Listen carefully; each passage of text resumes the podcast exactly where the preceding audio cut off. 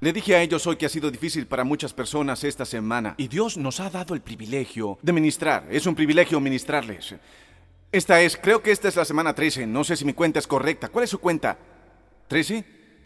Desde que no podemos tener gente en nuestros edificios y bastante más por delante, lo que me alegra al respecto es que el edificio ha estado cerrado, la iglesia ha estado ocupada. Y es algo bueno también porque seguramente el diablo ha estado ocupado. Pero la iglesia, ¿cuántos de ustedes, esta iglesia es de ustedes y no están solo consumiendo? Pongan en el chat, esta es mi iglesia. Me alegra formar parte de la familia de Dios. No soy solo un internauta, no soy solo un comentador, no soy solo un suscriptor. Soy una parte de la familia de Dios. Estoy lavado en la fuente, limpiado por su sangre. Eso es lo que dice el viejo himno. Esta es mi iglesia. Díganmelo en el chat. Veo a, veo a Sudamérica diciendo, esta es mi iglesia. ¿Cómo es posible que Charlotte del Sur y Sudamérica se juntaran? Solo por la gracia de Dios. Dios es el unificador. Dios es el sanador. Dios es quien rompe barreras.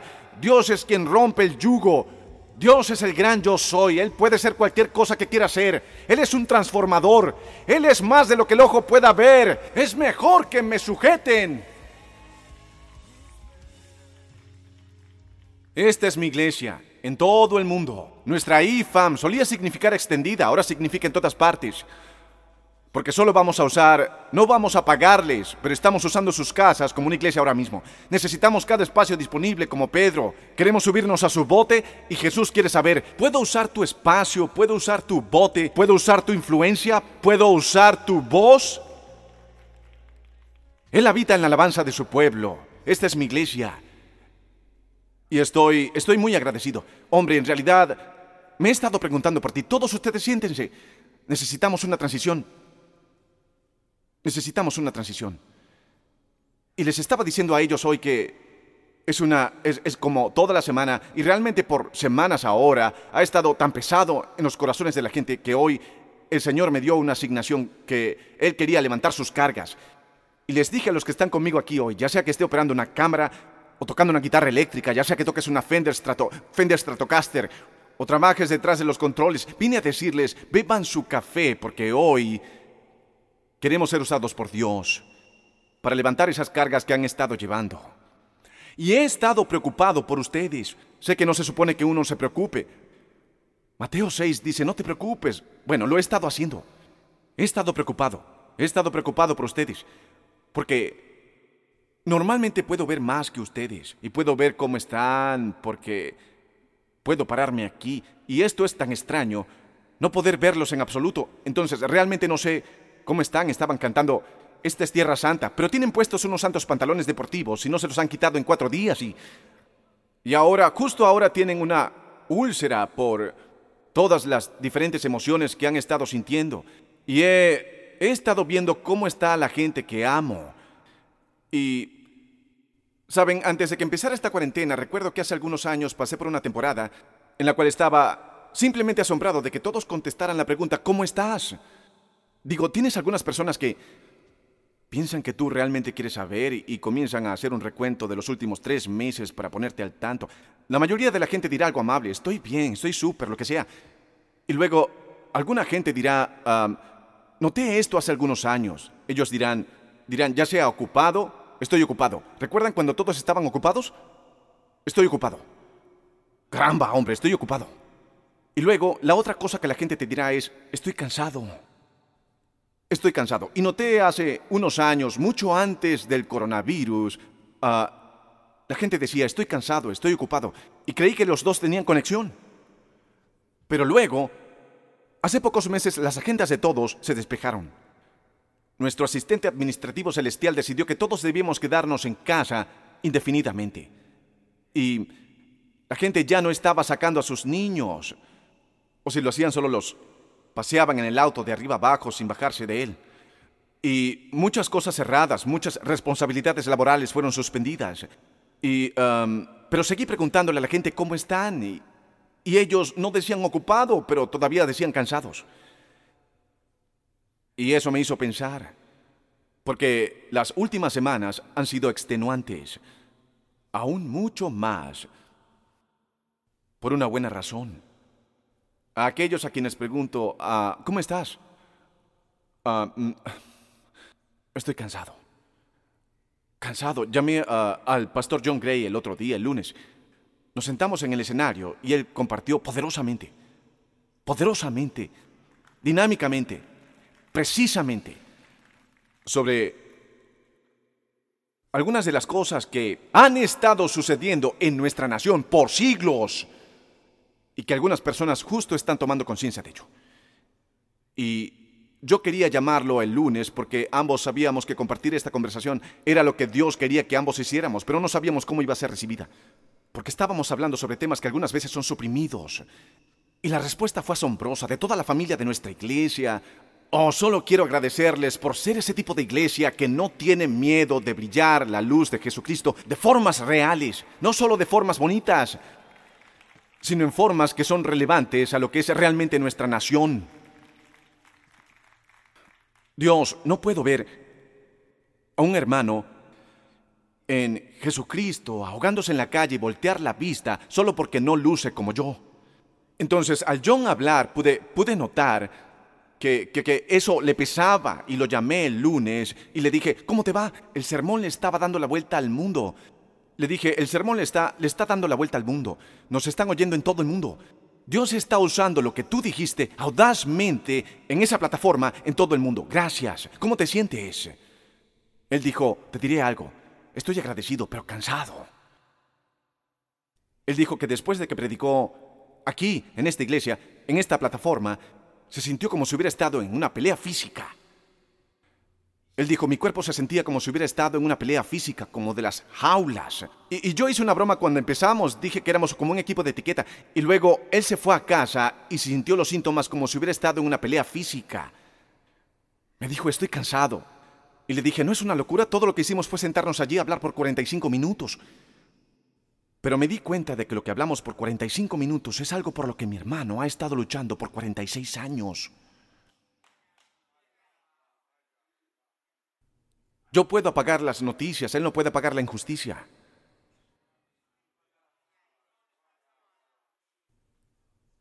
Creo que estaba cansado.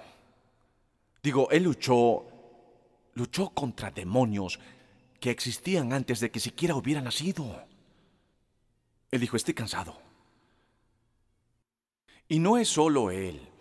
Le pregunté a un sujeto quien trabaja en el banco desde su casa, le pregunté, ¿ha sido bueno trabajar desde casa? A propósito, voy a abrir la Biblia en un minuto, lo prometo. Les envié tantas escrituras esta mañana, creo que se cansaron solo de mirar mi lista de escrituras y, voy a predicarlas. Y entonces no vayan a ningún lado, sino, sino eran, eran tanta gente diferente que en las últimas semanas no estaban diciendo ocupados, estaban diciendo cansados. Y no era debido a demanda física necesariamente, porque le pregunté a este banquero, le pregunté, ¿cómo te va? Él dijo, estoy cansado. Le dije, pero no tienes que manejar. Solías manejar una hora en el tráfico, conducías una hora hacia el trabajo y una hora de regreso, ahora tienes dos horas extras. Él dijo, sí, pero no tengo ninguna separación entre mi oficina y, y mis niños. Usualmente los dejaba por nueve horas y ahora, ahora no puedo no puedo cerrar una cosa, solía tener tiempo y espacios. Me gustaba mi hora conduciendo al trabajo porque era el único momento que sabía que podía tener para mí mismo y podía escucharte predicar todo el camino al trabajo. Y ahora ya no puedo hacerlo porque movieron mis reuniones y se están comiendo mi tiempo. Hombre, honestamente sé que debería estar agradecido por tener un trabajo y sé que hay gente que la tiene peor, pero honestamente estoy cansado. Y luego estaba hablando con una mamá cuyos niños tienen, creo que entre las edades de entre 2 y 5, y son tres de ellos. Así que tu planificación fue un poco interesante. Pero es muy tarde para regresar y arreglar eso porque ahora ella tiene tres y uno tiene necesidades especiales. Y normalmente ella tiene a alguien quien la ayuda con el niño con necesidades especiales, pero esa persona no ha podido venir por lo del virus. Ella dijo, ah, estoy agradecida porque mis niños están sanos, pero estoy cansada. Estoy cansada.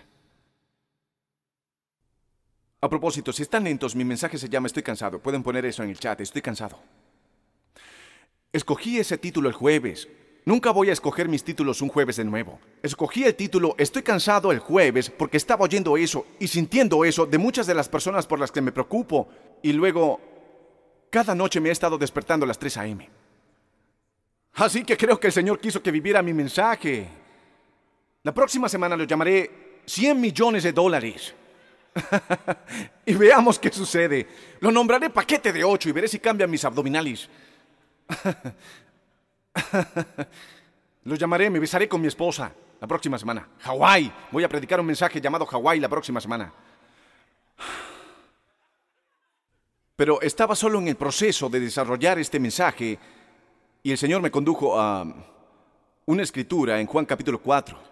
Estoy cansado. Pero, pero en realidad este mensaje no es sobre el cansancio físico. Es como me decía mi mamá el otro día. Ella dijo, hablo tanto conmigo misma que se está volviendo aburrido. Porque honestamente ha sido un tiempo muy duro para ella. Estando, estando sola y tratando de estar protegida. Pero ¿cómo proteges tu salud y proteges tu cordura? Mi, papá se fue al cielo en el 2013. Han pasado siete años desde que papá partió la semana pasada. Y ella me dijo, el problema de hablar conmigo misma es que seguimos terminando las frases de ambas. Sabemos qué vamos a decir antes de decirlo. Estoy cansada de hablar conmigo misma. Estoy cansada de estar sola, estoy cansada. Estoy cansada, cansada. Pero no se traduce en ojeras, no se trata de gasolina en mi auto. He escuchado a mucha de la gente que pastoreo decir estoy cansado por dentro. Quizás ese sea un mejor título. Lo llamaremos, lo llamaremos oficialmente Estoy cansado por dentro. Vayan conmigo a Juan capítulo 4 todos ustedes que son débiles y de carga pesada. Vengan conmigo a Juan capítulo 4 y vamos a escuchar una conversación. He estado He estado hablando con este texto esta semana. Y lo que el Señor me mostró fue algo que pensé que era experto en este texto, Juan capítulo 4. Ya saben, he, escuchado tantos sermones de Juan 4. Sé que algunos crecieron yendo al estudio bíblico de los miércoles por la noche. Quizá ahora se identifiquen con otro predicador porque dirán, ¿qué puede posiblemente estar allí en Juan capítulo 4? Les prometo, esto que Dios me mostró de Juan capítulo 4. Y, y de nuevo, yo pensé, ya saben, Conozco este texto. Es sobre la mujer samaritana. La llamamos la mujer del pozo. Se ilustra muy bien. La mujer del pozo. Ah, la mujer que había tenido cinco esposos y el número seis tampoco era su esposo. Ah, la llamé una vez la mujer sedienta, porque es... Eh, olvídenlo, son significados diferentes dependiendo de cómo lo interpretan culturalmente. Y, hablé sobre esta mujer en la Pascua, hablé sobre esta mujer en el Año Nuevo y en las resoluciones de Año Nuevo. Pero vi esto mientras yo pensaba en cómo estás, en realidad, por dentro.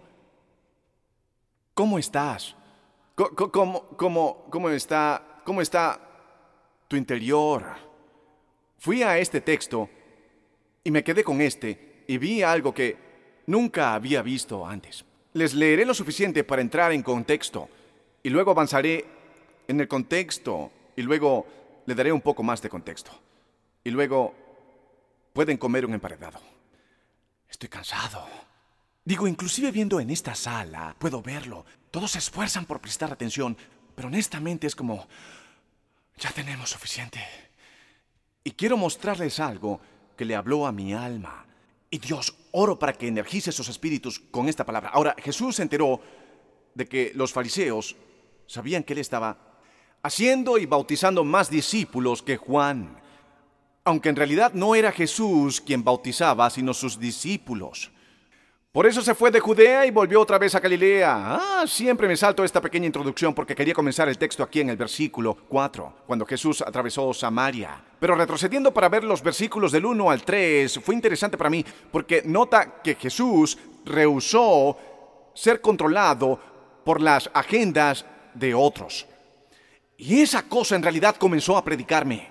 Porque en los días de Jesús tenían, algunas veces tenían estas ah, controversias diferentes y tenían política. Era muy diferente en los tiempos de la Biblia como es ahora. Ellos tenían alguna gente que apoyaban a este líder y a otra gente que apoyaba a aquel líder. Y, y luego tenían a los fariseos, quienes trataban de mantener su poder. Y para mantener su poder, no les importaba lo que tuvieran que decir, no les importaba a quién tenían que pisotear, no les importaba a quién tenían que herir, no les importaba la desinformación que tenían que propagar Entonces, cuando el profeta de Galilea comenzó a realizar milagros, él nació en Belén y creció en Nazaret, hizo sus milagros en Galilea. Cuando comenzó a bautizar gente y comenzó a ganar popularidad, él representaba una amenaza para el establecimiento religioso que se había vuelto tan político que habían perdido el corazón del Padre en la búsqueda de construir el reino de su propia ideología. Solo me pregunto si la Biblia es aún relevante. ¿Es la Biblia aún eterna? ¿Es aún la palabra de Dios? Porque nos encontramos en tiempos en los que podríamos usar más a Jesús. Mucho más aún. ¿Puedo predicar sobre Jesús por 30 minutos hoy? ¿Puedo predicar sobre Jesús? Ah, no el Jesús que pensábamos que conocíamos de tres pequeñas citas que seleccionamos cuidadosamente, sino del Jesús quien se rehusó a ser contenido o confinado a cualquier ideología o a cualquier partido. ¿Puedo predicar sobre Jesús? Y mientras más trataban de crear presión contra él para que encajara en su sistema, él decía, estoy fuera de esto. No es de lo que trato, de lo que trato son los asuntos de mi padre. Y en los tiempos de Jesús no siempre reportaban los hechos en las noticias. En los tiempos de Jesús. En los tiempos de Jesús. En los tiempos de Jesús. Todos en esta sección sonríame porque todos me hacen pensar que lo hago mal. En el no hablo de eso hoy. No hablo de eso hoy. Estoy diciendo en los tiempos de Jesús. Lo malinterpretan a veces. En los días de Jesús. En los días de Jesús. Y ellos decían, está bautizando más que Juan. Este tipo se hace poderoso. Debemos detenerlo. Y, ellos en realidad, en realidad, estaban equivocados. Él ni siquiera era quien bautizaba. Él ni siquiera bautizaba. Muchas de las cosas que decimos que Dios hace, en realidad Él no las hace. Como sea, ese no es el mensaje. El mensaje se llama, estoy cansado por dentro. ¿Sabes de lo que estoy cansado? Estoy cansado de no poder confiar en ninguna información de ninguna parte. Porque ya yo no sé qué leer, ya yo no sé a quién seguir, ya no sé a quién escuchar. Es como si todos tuvieran un ángulo, todos tuvieran una agenda. Ellos dijeron, está bautizando más que Juan, es mejor que hagan algo, pero él ni siquiera era quien bautizaba. La Biblia dice que cuando Jesús se enteró de eso, lo cual en sí mismo es impactante, Jesús se enteró. ¿Cómo se entera Jesús? ¿Cómo puede alguien que es la sabiduría enterarse de algo? Bueno, le traen el reporte, le dicen que los fariseos están, están comenzando a volverse muy, muy nerviosos por lo que él representaba. Y entonces él dice, vámonos. Y el versículo 4 dice algo diferente que es muy impactante, ¿sí? Recuerden, esto no es, esto no es el Jesús del que, del que ustedes hablan y abrazan. Este no es el Jesús de los abrazos. Una vez prediqué un sermón llamado Jesús el Salvaje.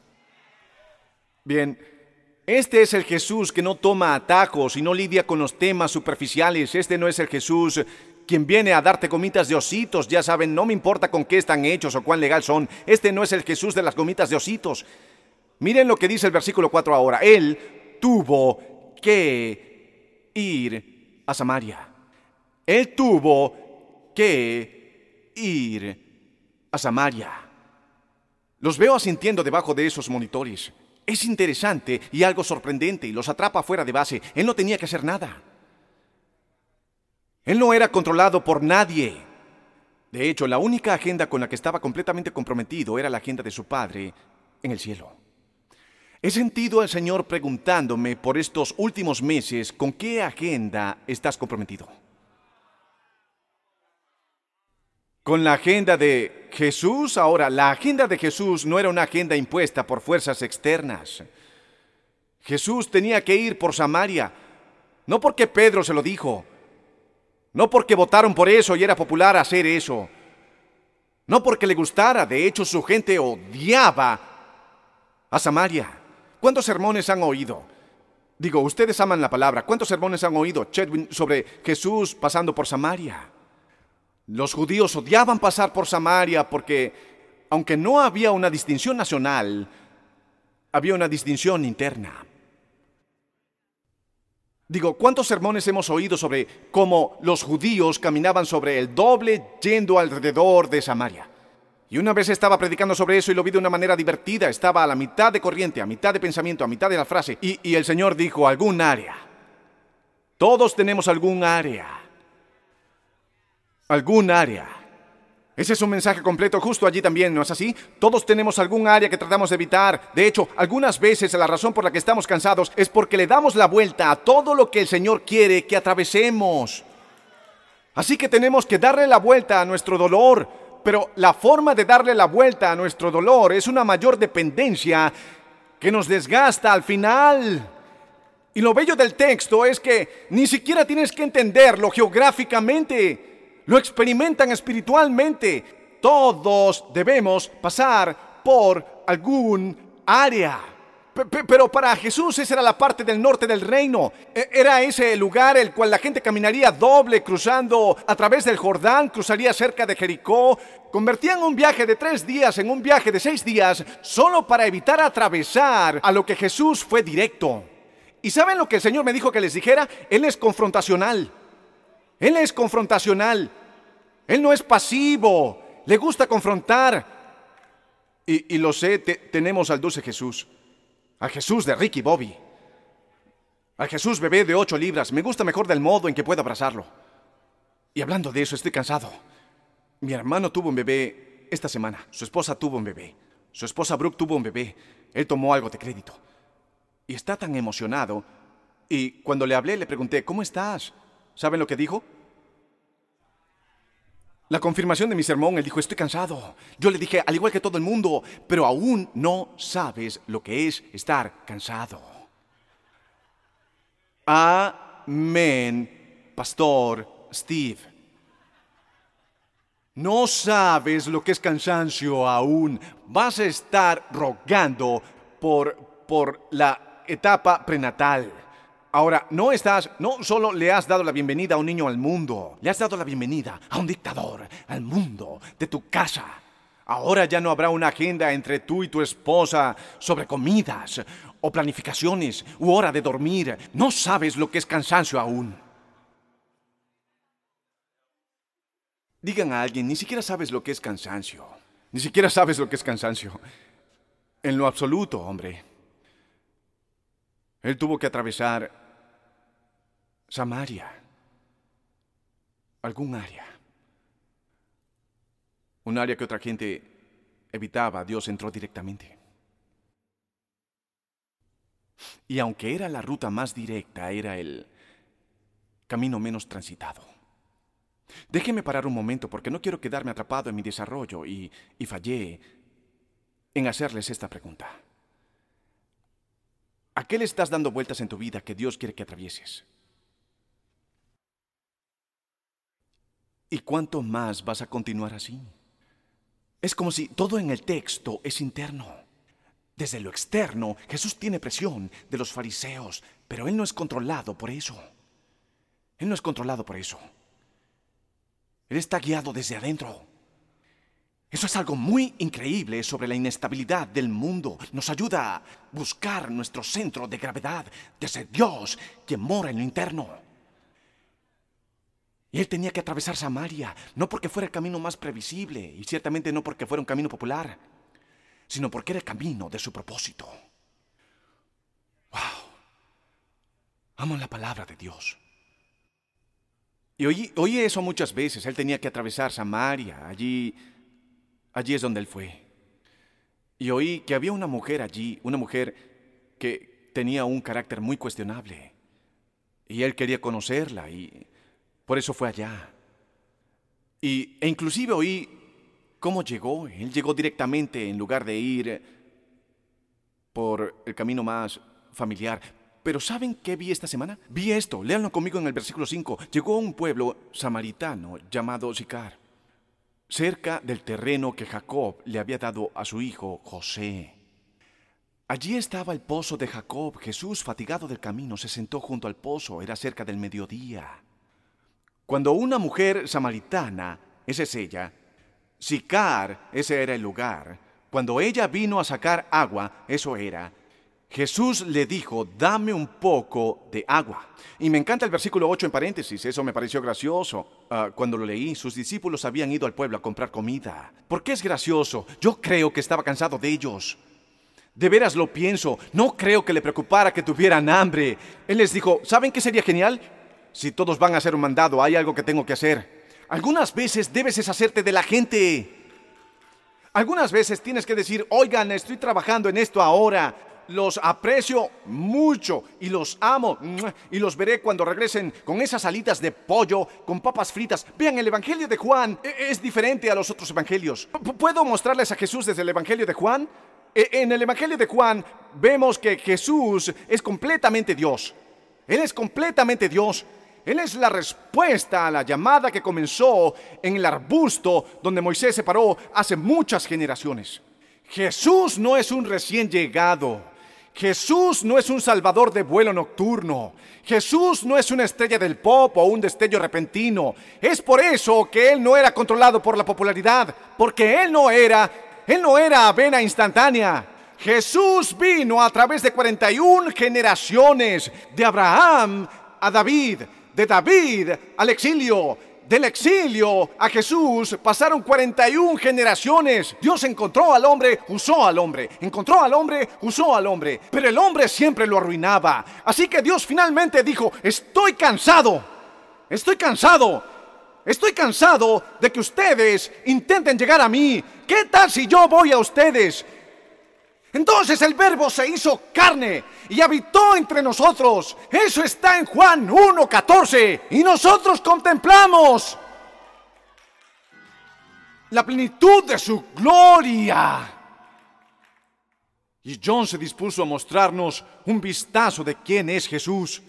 Me pregunto si saben quién es Jesús. No lo que alguien te dijo en la escuela dominical en 1978, no lo que queremos que Él sea, no el mismo que tiene la misma melatonina que tú, no el mismo que vota como tú, no el único que solo le importa lo que te pasa. Me pregunto si lo conocen. Porque Él es el gran yo soy porque Juan lo preparó. No pueden perdérselo ni que quieran hacerlo, porque esto es lo que hace. Por favor, todos siéntense. Sé que están cansados. No quiero que estén de pie. Están cansados, están cansados, están cansados. Así que siéntense y escuchen esto. Bien, bien, yo me sentaré también por un minuto. Voy a decirles cómo es el Evangelio de Juan. Él dice que en el principio fue el verbo y el verbo era con Dios. Y dice que todas las cosas fueron hechas a través de él. Y Jesús ha estado ocupado, Jesús ha estado ocupado, Jesús ha estado ocupado. Jesús no ministró por 33 años. La palabra que estaba con Dios desde el comienzo se hizo carne y lo vimos. Él no comenzó cuando se presentó.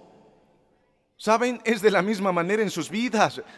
Dios les habló dentro de este mundo en el momento que Él quiso. Vamos, si no van a ayudar, salgan de aquí.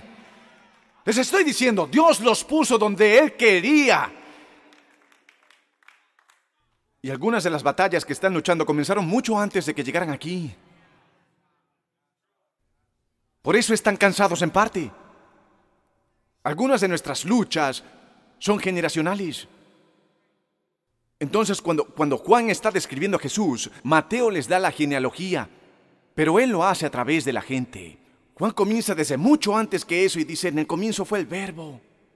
Y el verbo estaba con Dios y el verbo era Dios. Y si van todo el trayecto hacia atrás del Evangelio de Juan, él dice que estas cosas fueron escritas sobre Jesús para que ustedes las conocieran y creyeran y tuvieran vida en su nombre. Pero él dice algo loco, él dice, estas son solo unas pocas de las cosas que él hizo.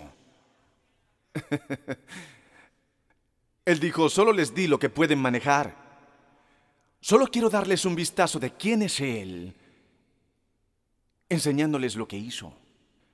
Así que en el Evangelio de Juan hay, hay siete señales que el autor menciona. Lo que Jesús hizo, no es todo lo que hizo. No es todo, alguien diga, no es todo. No es todo. Oh, sentí, sentí el Espíritu Santo ahí. Pónganlo, pónganlo, pónganlo en el chat, ahora mismo. No es todo.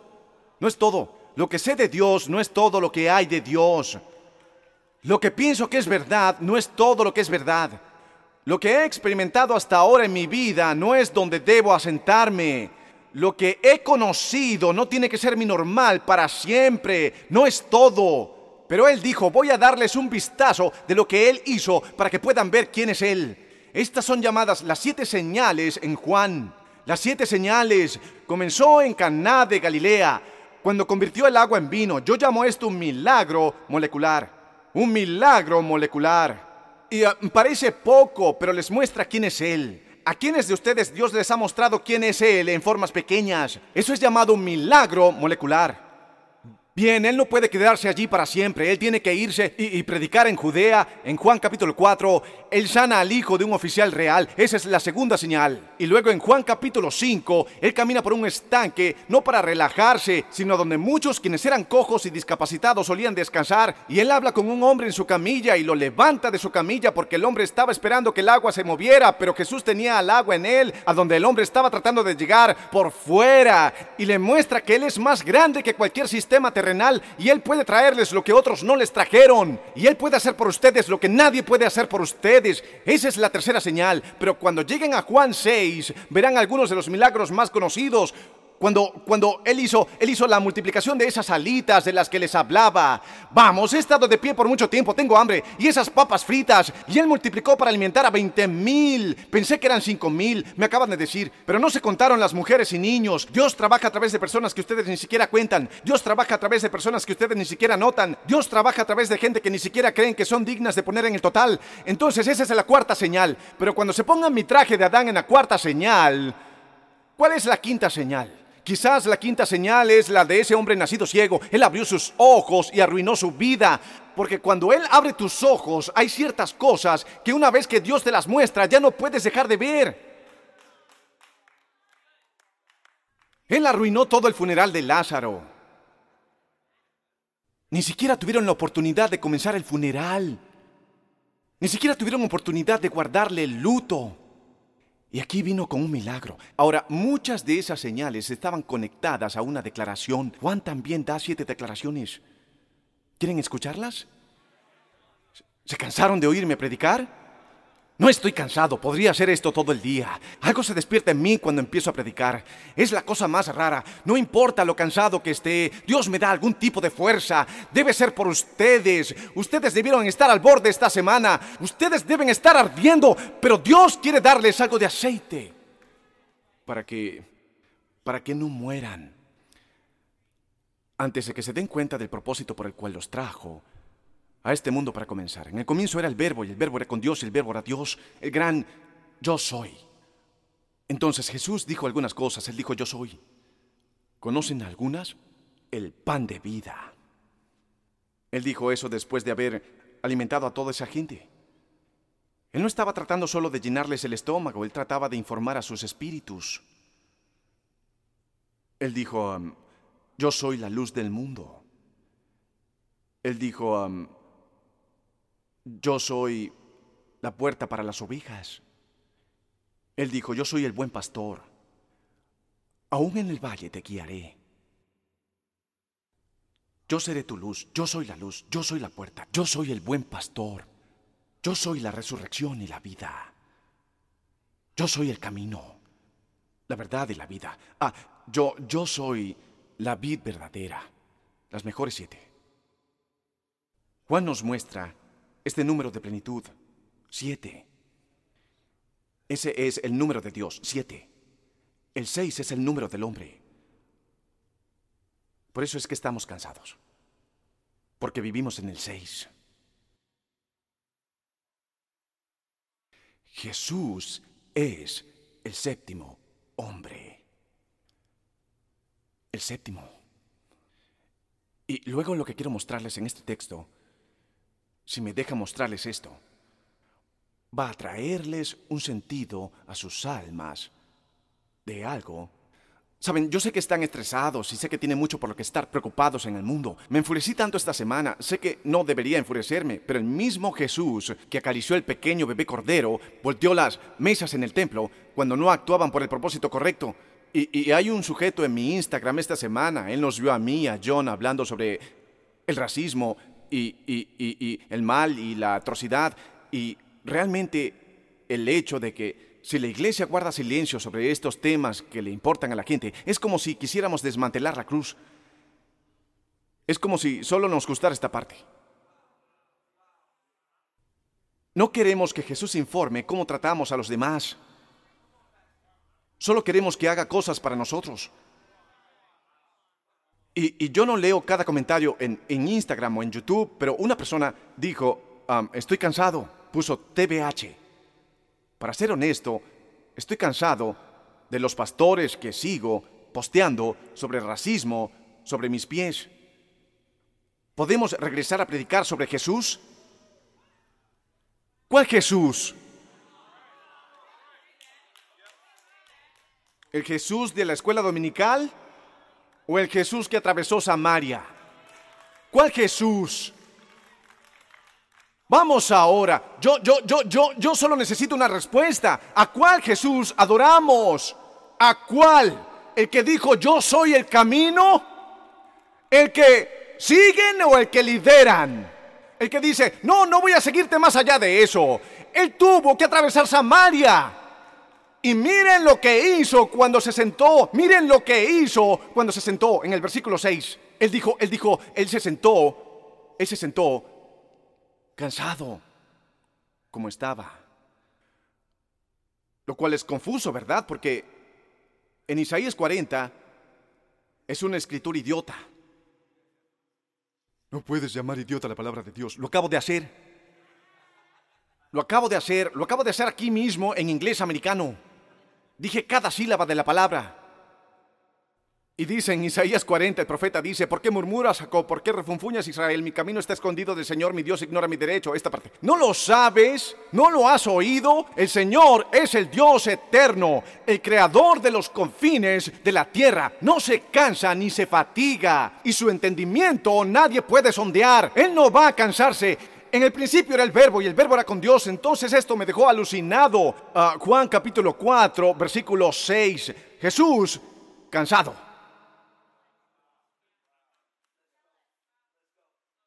Yo oré acerca de este mensaje. Por favor sepan lo que hice, porque hay tanto que no puedo hacer ahora. Me siento mal por eso y desearía poder hacer más. Y esta iglesia está haciendo todo lo que podemos para ser parte de la solución. Pero hay mucho que no podemos hacer y sé que han estado cansados y sé que ha estado doliendo y sé que ha sido para toda la vida. Y puede no ser racismo, puede ser una adicción. Pueden estar preguntándose cuánto más van a tener trabajo o cuándo van a conseguir uno o cuándo terminará todo esto o cuándo Dios va a enviar a alguien para ayudarte. Sé que han estado cansados y yo oré y dije, Dios, ¿qué les digo? Están, están, están ¿Y qué, qué le digo a la persona quien está demasiado cansada para continuar? ¿Qué le digo al que me dice, estoy demasiado cansado? Dios, dime, diles, yo también estoy cansado.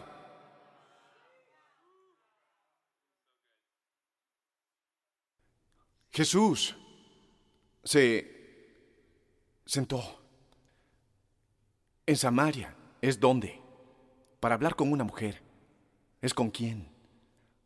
Para pedirle agua es el qué.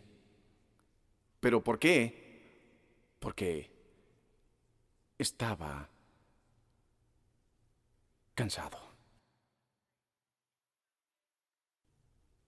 Porque él era completamente Dios, completamente hombre. Por mucho que nos gusta gritar acerca de su divinidad, ¿saben cómo estábamos hace un minuto? Cuando los estaba preparando para el gran yo soy, solo para traerlos de regreso abajo, para que puedan saber que el mismo Dios que los creó, quien era lo suficientemente fuerte, quien era lo suficientemente poderoso, todos los que piensan que Jesús era débil, levanten sus manos.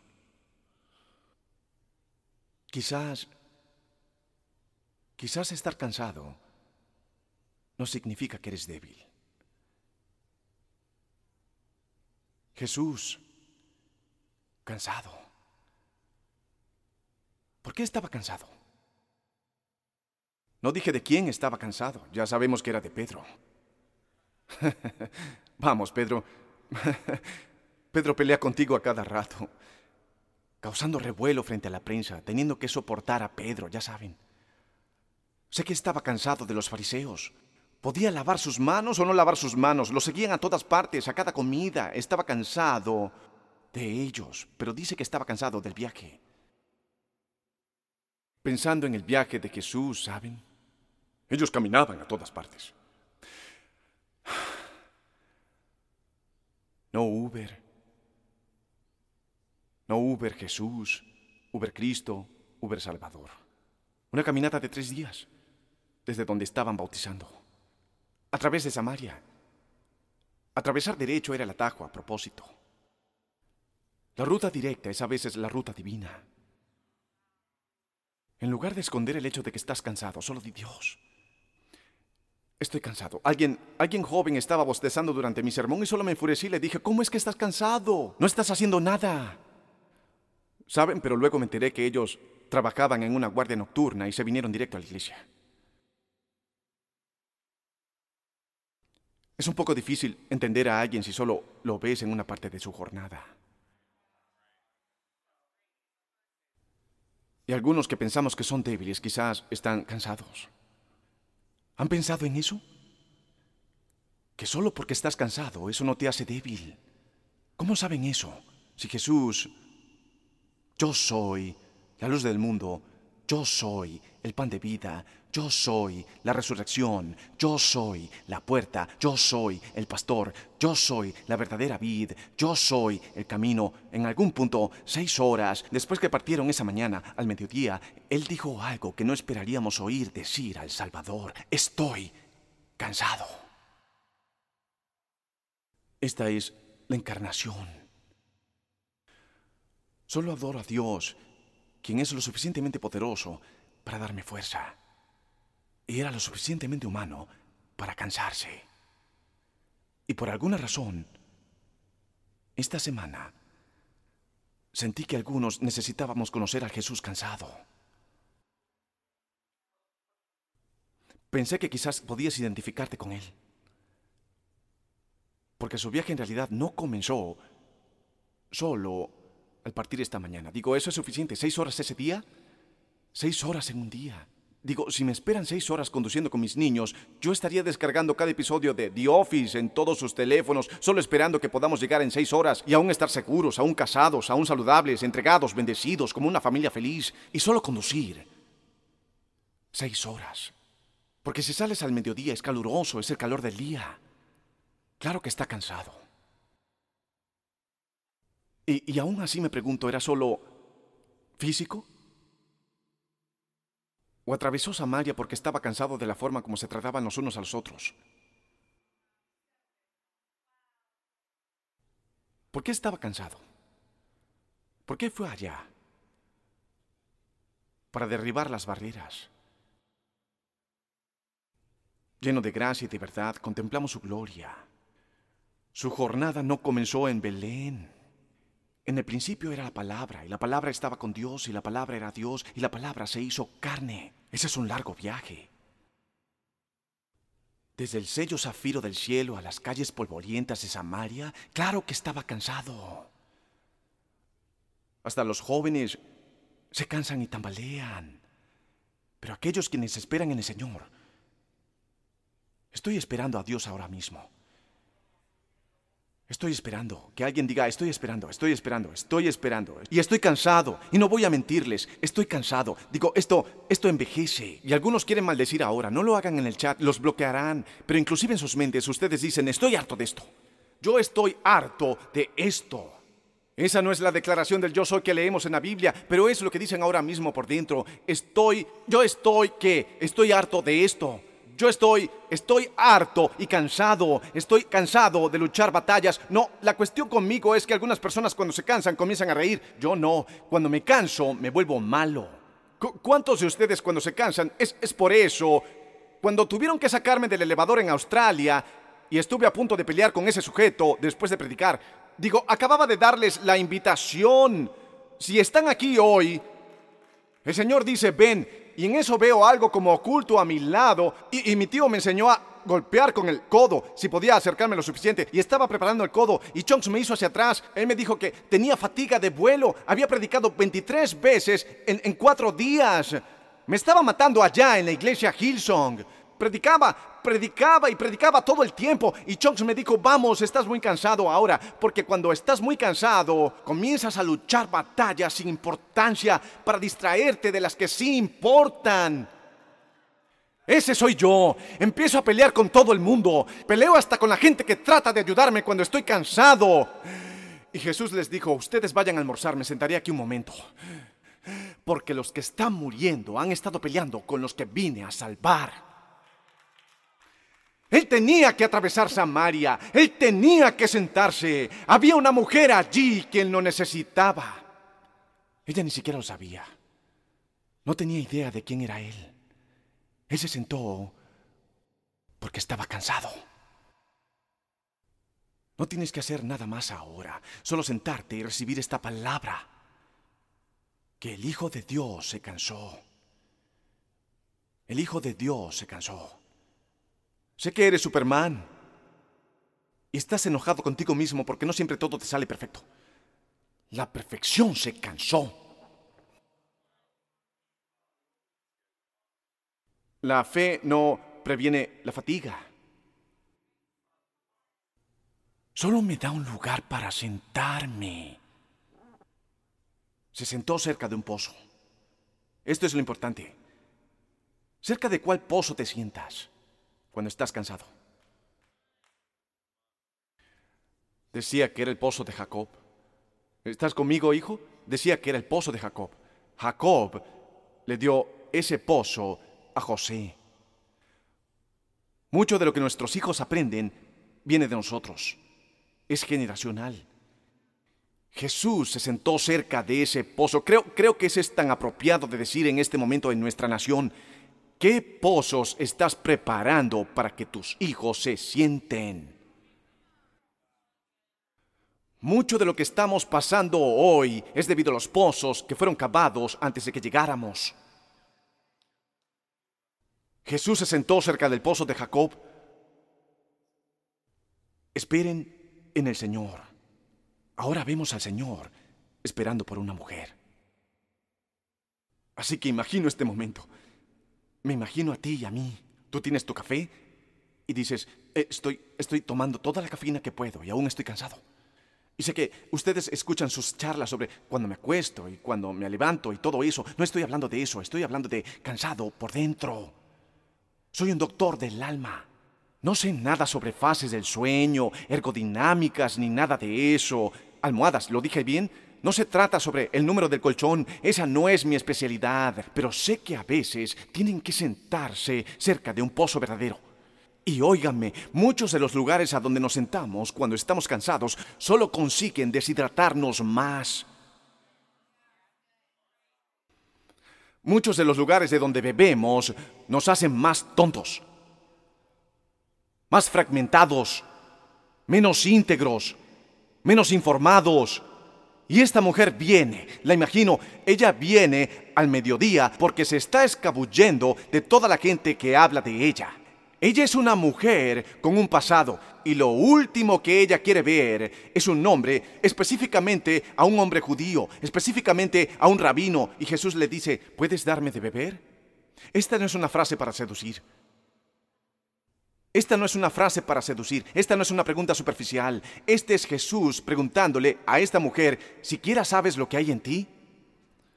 Me pondré de pie ahora, me pondré de pie ahora, porque oigo a Dios diciéndole a alguien hoy, ni siquiera sabes lo que puse dentro de ti lo que he puesto dentro de ti es tan grande. Ahora, si solo ven cosas desde la superficie, si juzgan lo que la gente juzga, nunca verán lo que hay por dentro. Esto era el pozo de Jacob, pero era realmente algo para que Jesús se sentara. Se sentó por el pozo y le preguntó a la mujer, ¿puedes darme de beber? Él no estaba hablando de H2O. ¿No lo entienden? Nunca se trata de lo que pensamos, se trata. Siempre es algo más profundo. Entonces Jesús se presentó en la situación de esta mujer y no puedo evitar pensar que esto es para alguien hoy. Has estado estirando tu ingenio y pensaste que te daría pequeñas palabras de consolación y pensaste que iba a decirte, ya sabes, sigue adelante con eso y confía en Dios y sigue adelante y todos estos pequeños clichés de fe, pero vine a decirte, siéntate con Él un momento. Siéntate con Él un momento. Siéntate con Él un momento, siéntate y ve quién eres en realidad. Siéntate con él un momento. Yo he estado sentado, te voy a confesar algo. Me he sentado por los pozos equivocados muchas veces. He estado dependiendo de la gente para que me informen sobre quién soy yo. He estado dependiendo en lo que veo con mis ojos para que me digan cómo es. Pero hay un pozo que no viene de una fuente externa y no puedes ver las tuberías. Allí está dentro de ti, hay un espíritu que es más grande que todo lo que hay a tu alrededor. Más grande es aquel que vive en mí. Estoy tratando de gritar sentado para que puedan ver que Él se sentó cerca del pozo para que pudiera ver lo que estaba dentro de ella. Creo que Dios nos está revelando algunas cosas en esta temporada. Yo creo que el Señor le está revelando a su iglesia en esta temporada que Él nos hizo para un tiempo en el que el mundo está muy dividido. Él nos hizo para un tiempo en el que el mundo es muy apático. Y Él se sentó en el pozo. Se sentó en el pozo para hablar con una mujer quien había tenido cinco esposos y estaba viviendo con el número seis. Así pudo saber que él era el número siete.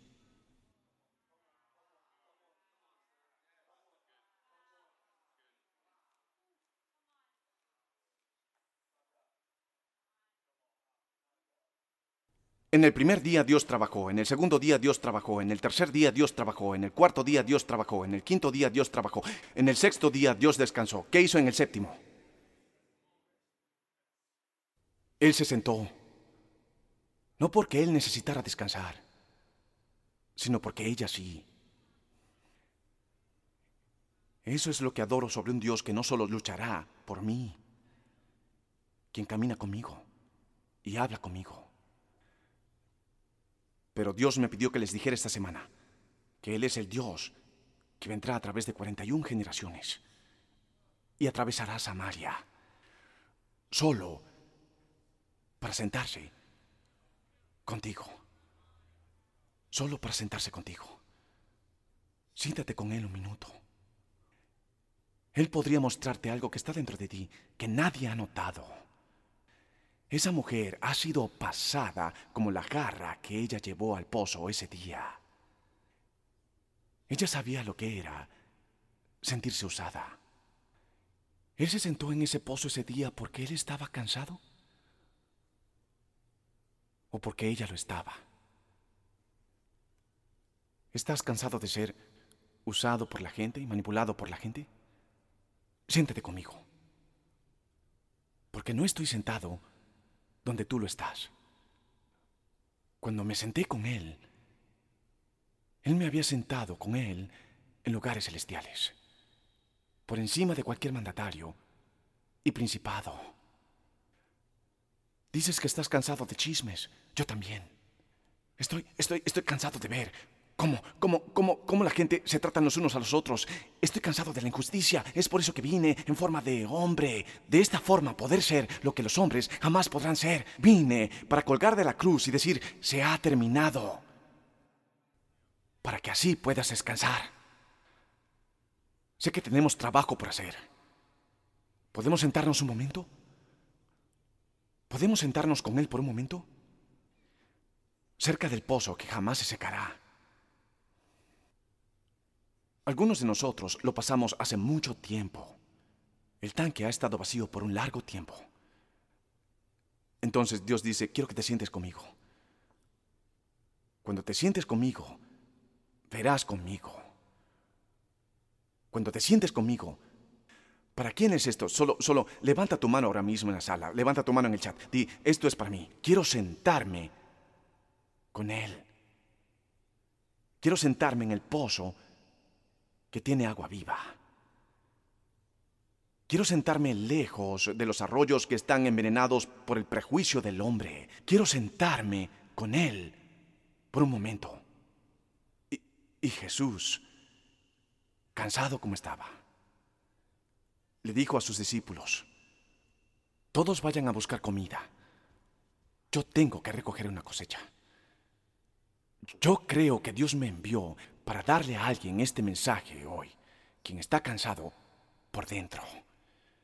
Y ninguna cantidad de sueño o de Netflix o tranquilizantes, o ninguna cantidad de paseos a la floristería va a resolverlo.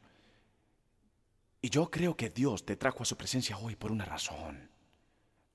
Y creo que me despertó a las 3, 3 de la mañana, esta noche, la noche anterior, la noche anterior, para que yo pudiera sentir más físicamente cómo te has estado sintiendo antes de que llegáramos aquí.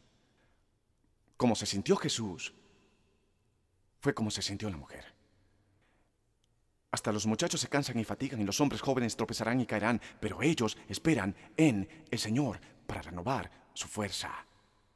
Dios dijo, aun si no tienes paciencia, espera por mí. Yo espero por ti.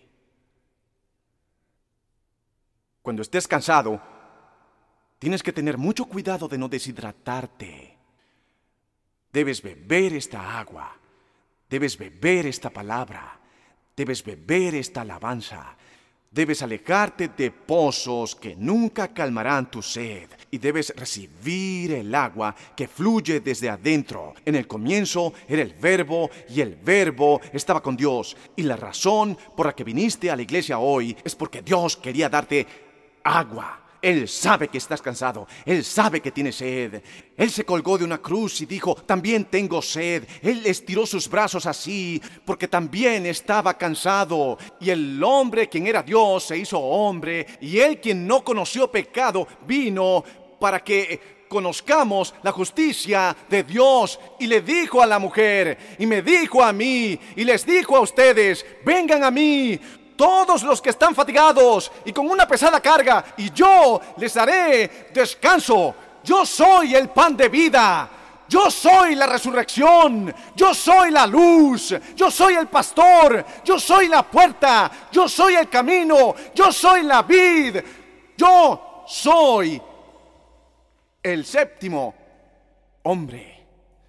Yo soy el séptimo hombre. Yo soy el pozo, yo estoy dentro de ustedes. Nunca van a conseguir lo que necesitan allá afuera. Está aquí, está aquí, está aquí, está aquí. Sé que no están en un templo físico, no hay un líder de alabanzas que les diga que levanten sus manos. ¿Lo harán de cualquier modo? Sé que no es un sentimiento decirles ahora que tengo esperanza. ¿Pueden tener esperanza de todos modos? Este es un pozo que brota desde adentro. Este es un pozo que no fue hecho para acabar. Es un pozo que no consulta las situaciones externas es un pozo del Espíritu Santo. Y Dios dijo, vine todo este camino solo para sentarme contigo, para estar contigo. La prueba de su poder no es cuando Él caminó sobre el agua. La prueba de su poder fue cuando se sentó en el pozo. ¿Me pueden oír mejor online que en esta sala? Porque si captaron eso, captaron todo el mensaje. Él no solo lo probó caminando sobre el agua, lo cual hizo, lo hizo sentándose en un pozo. A veces camina sobre el agua, a veces Él es agua. Pero declaro que el Señor está en este lugar. Comenzamos este servicio cuando me levanté para predicar diciendo, el Señor está en este lugar y no lo ha abandonado por un minuto. Y ustedes vinieron a este servicio de hoy diciendo, estoy cansado por dentro. Yo dije, lo sé. Está bien estar cansado. Pero ¿por qué no sigues adelante y dejas atrás ese tarro que trajiste?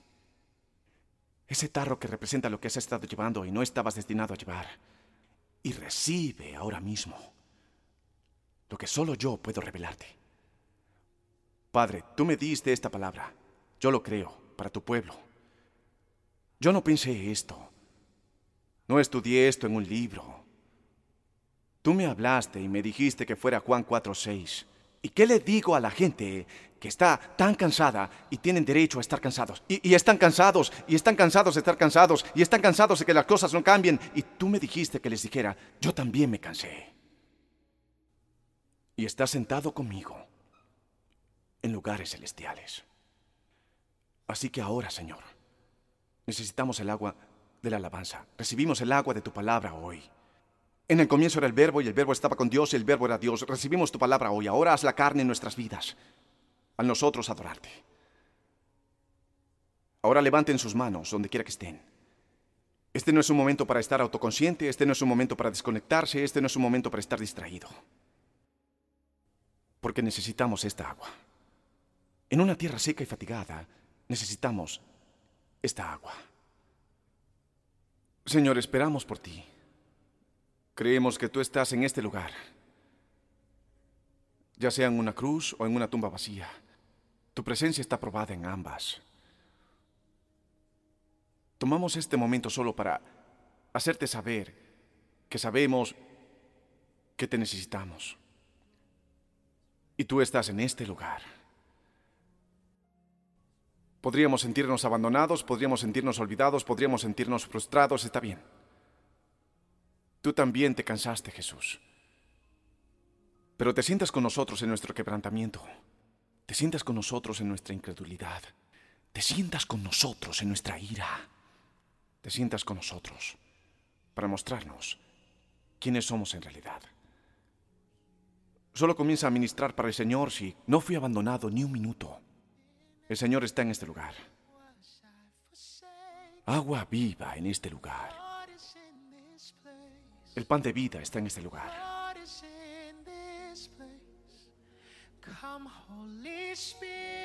La luz del mundo está en este lugar. Sí, sí. Sí, sí, sí. Siéntate por un momento. Siéntate en esta paz por un momento.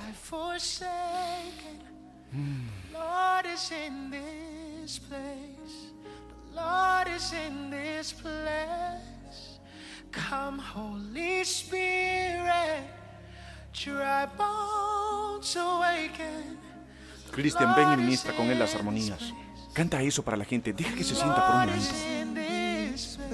Tan fatigado, tan exhausto. Las emociones se vuelven locas. El mundo se vuelve loco. La tensión es tan grande que no sabemos si lo lograremos. Ministra para la gente.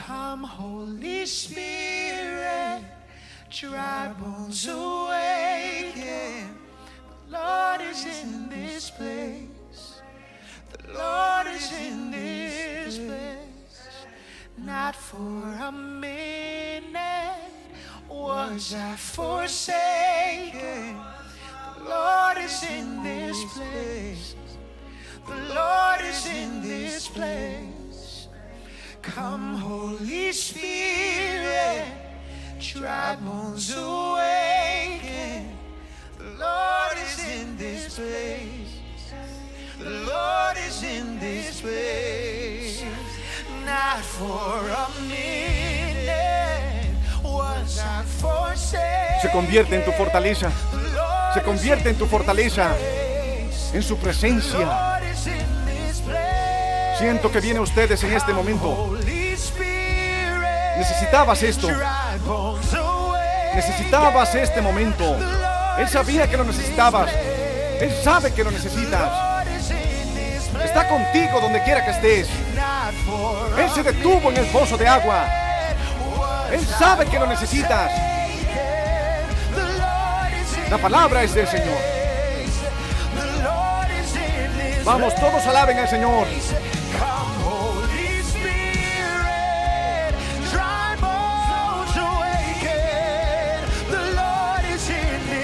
Gracias, Señor.